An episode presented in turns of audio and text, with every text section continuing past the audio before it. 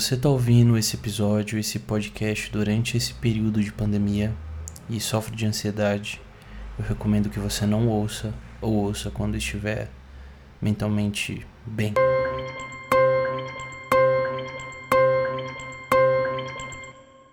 Forma-se neste momento a Rede Nacional de Rádio e Televisão para o pronunciamento do presidente da República, Jair Bolsonaro.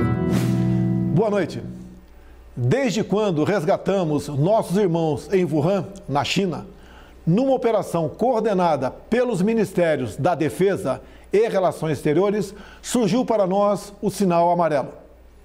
Começamos a nos preparar para enfrentar o coronavírus pois sabíamos que mais cedo ou mais tarde ele chegaria ao Brasil. Nosso ministro da Saúde reuniu-se com quase todos os secretários de saúde dos estados para que o planejamento estratégico de enfrentamento ao vírus fosse construído. E desde então, o doutor Henrique Mandetta vem desempenhando um excelente trabalho de esclarecimento e preparação do SUS para atendimento de possíveis vítimas. Mas o que tínhamos que conter naquele momento era o pânico, a histeria e, ao mesmo tempo, traçar a estratégia para salvar vidas e evitar o desemprego em massa. Assim fizemos, quase contra tudo e contra todos. Grande parte dos meios de comunicação foram na contramão. Espalharam exatamente a sensação de pavor, tendo como carro-chefe o anúncio do grande número de vítimas na Itália um país com grande número de idosos e com um clima totalmente diferente do nosso. O cenário perfeito, potencializado pela mídia, para que uma verdadeira histeria se espalhasse pelo nosso país. Contudo, percebe-se que de ontem para hoje, parte da imprensa mudou o seu editorial. Pedem calma e tranquilidade. Isso é muito bom. Parabéns, imprensa brasileira é essencial que o equilíbrio e a verdade prevaleçam entre nós. O vírus chegou, está sendo enfrentado por nós e brevemente passará. Nossa vida tem que continuar. Os empregos devem ser mantidos. O sustento das famílias deve ser preservado. Devemos, sim, voltar à normalidade. Algumas poucas autoridades, estaduais e municipais, devem abandonar o conceito de terra arrasada, a proibição de transportes, o fechamento de comércio e o confinamento em massa. O que se passa no mundo tem mostrado que o grupo de risco é o das pessoas acima dos 60 anos. Então, por que fechar escolas? Raros são os casos fatais de pessoas sãs com menos de 40 anos de idade. 90% de nós não teremos qualquer manifestação caso se contamine. Devemos sim é ter extrema preocupação em não transmitir o vírus para os outros, em especial aos nossos queridos pais e avós, respeitando as orientações do Ministério da Saúde. No meu caso particular, pelo meu histórico de atleta, caso fosse contaminado pelo vírus, não precisaria me preocupar nada sentiria ou seria, quando muito, acometido de uma gripezinha ou resfriadinho, como bem disse aquele conhecido médico daquela conhecida televisão. Enquanto estou falando, o mundo busca um tratamento para a doença. O FDA americano e o Hospital Albert Einstein, em São Paulo, buscam a comprovação da eficácia da cloroquina no tratamento do Covid-19 nosso governo ter recebido notícias positivas sobre esse remédio fabricado no Brasil, largamente utilizado no combate à malária, ao lúpus e à artrite. Acredito em Deus, que capacitará cientistas e pesquisadores do Brasil e do mundo na cura dessa doença. Aproveito para render minha homenagem a todos os profissionais de saúde, médicos, enfermeiros, técnicos e colaboradores que na linha de frente nos recebem nos hospitais, nos tratam e nos confortam. Sem pânico ou histeria, como venho falando desde o princípio. Venceremos o vírus e nos orgulharemos de estar vivendo nesse novo Brasil, que tem tudo, sim, tudo para ser uma grande nação. Estamos juntos, cada vez mais unidos. Deus abençoe nossa pátria querida.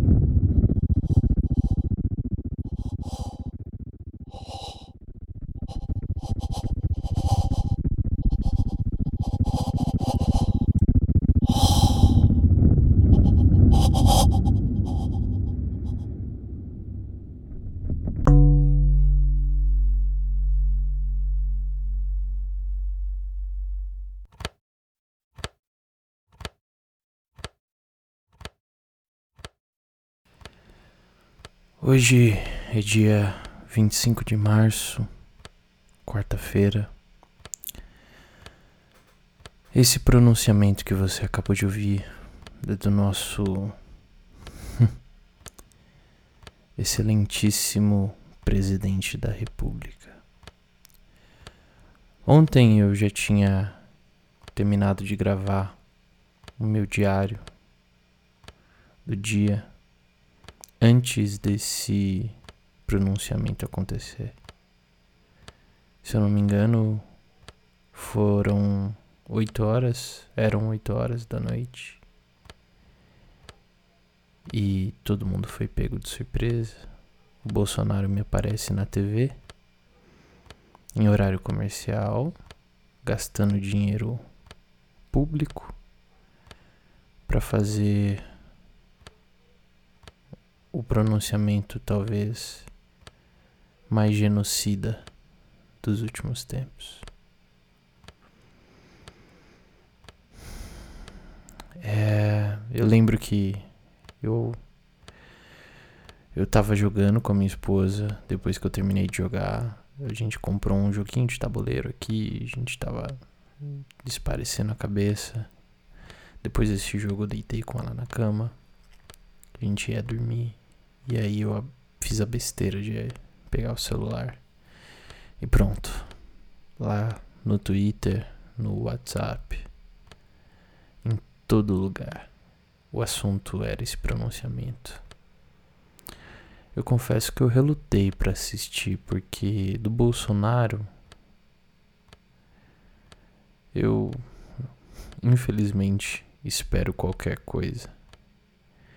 E por saber que talvez ele tinha ultrapassado alguns limites ali, eu tentei relutar de assistir o pronunciamento, mas acabei assistindo. E aqui não é uma questão política, tá? Não é a direita, não é a esquerda. A questão é que nesse pronunciamento ficou muito mais claro que o dinheiro está acima de qualquer coisa acima da saúde, acima de qualquer coisa. E ok, você já me ouviu falar esses dias que quarentena pode ser um privilégio. Pode ser, é um privilégio.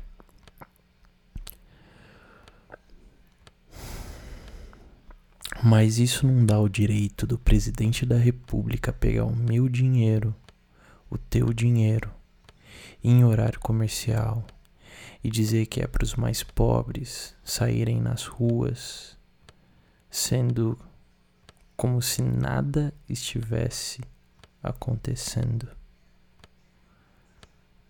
O pobre, o mais pobre, sim, ele depende do seu dia a dia para ganhar dinheiro. Eu sou um informal, eu dependo da economia funcionando, do comércio funcionando para eu ganhar dinheiro. Eu também tô lascado por enquanto. Apesar de ter clientes, eu não sei o dia de amanhã. Eu sei que para mais que pros mais pobres é mais difícil. Mas talvez o o que ele precisava fazer era dizer que iria apoiar iria suprir os mais pobres e não simplesmente jogá-los para fora de casa, como se fossem gado. Não. Isso foi demais. Isso foi demais para todo mundo. Acordei hoje pensando nisso. Como pode um presidente tratar o seu povo como gado? Somos ratinhos para fazer a roda girar. Mas é claro, você é o rico, você é o classe média, você é o mais pobre. Não interessa. Não interessa. Você é só um ratinho fazendo a roda girar. Lembra daquele filme O Poço que eu falei nos episódios passados? É bem isso. o presidente, a direita, até mesmo a esquerda. Parece que todo mundo só quer brigar, só quer palanque. Ninguém tá nem aí para quem tá sofrendo. Ninguém tá nem aí pro pobre. Não importa. A única regra do jogo é fazer a roda girar nesse Brasil. O mundo todo parou. O mundo todo parou. Esse pronunciamento ele veio porque o Trump, algumas horas antes, fez o mesmo pronunciamento. Não foi um pronunciamento, na verdade, foi uma entrevista. E o Bolsonaro, como tem menos 20 de inteligência, acabou copiando o mesmo discurso. Esse cara não tem sensibilidade nenhuma. E ainda mais, a entrevista que ele deu agora pela manhã dá ainda mais nojo. O caos está aí. Nossa cara, tá na, o caos está aí. E detalhe, se tivermos problemas que poderemos ter, os mais variados possíveis no Brasil, como saques a supermercados, entre outras coisas, o vírus continuar, continuará entre nós também. Não foi embora o vírus. Vamos, vamos ficar com o caos e com o vírus juntos. Vamos ficar com o caos e com o vírus juntos. Vamos ficar com o caos e com o vírus juntos. Vamos ficar com o caos e com o vírus juntos. Isso ficou na minha cabeça a droga da manhã inteira. A manhã inteira. É.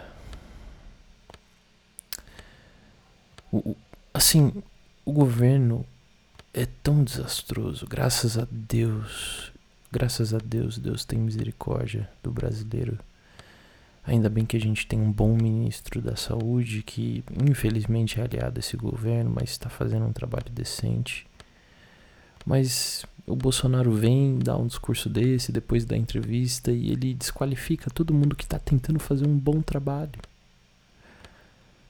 Agora, hoje, o medo de todo mundo é que esse ministro da Saúde, o Henrique Mandetta, peça demissão e a gente fique a ver navios. A ver navios, não, né?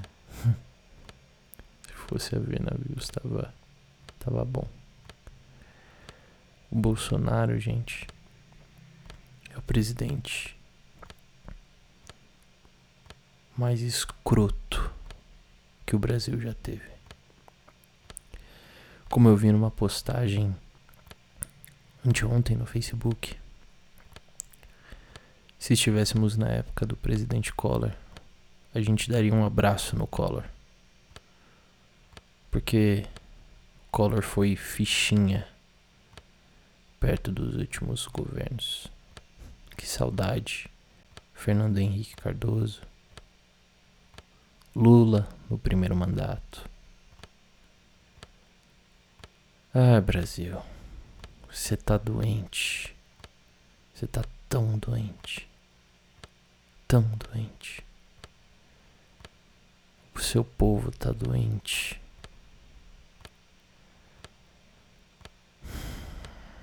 Eu, eu de verdade, eu não.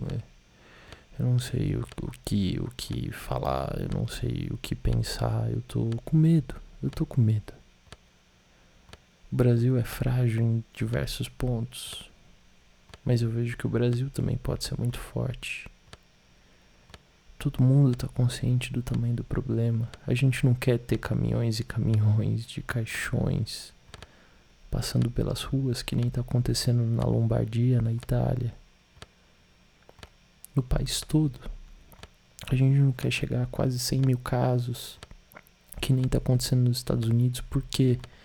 Porque o senhor Trump subestimou essa gripezinha, esse resfriadinho. Boris Johnson da Inglaterra subestimou. Tomou decisões tardias também. Aqui no Brasil já são mais de 3 mil casos, mais de 100 mortes. Isso que saiu um estudo hoje de Stanford dizendo que muito provavelmente o Brasil tem 10 vezes mais casos do que a imprensa está divulgando, do que o Ministério da Saúde está divulgando. Isso porque a gente não tem feito teste em todo mundo, os testes demoram muito tempo para sair. Já o caos já, já existe, só que a gente precisa dar tempo ao caos para ele ir embora. A gente não pode alimentar o caos, não pode simplesmente chegar e pôr álcool, pôr gasolina e tacar fogo no caos. Caos no caos, não. Não.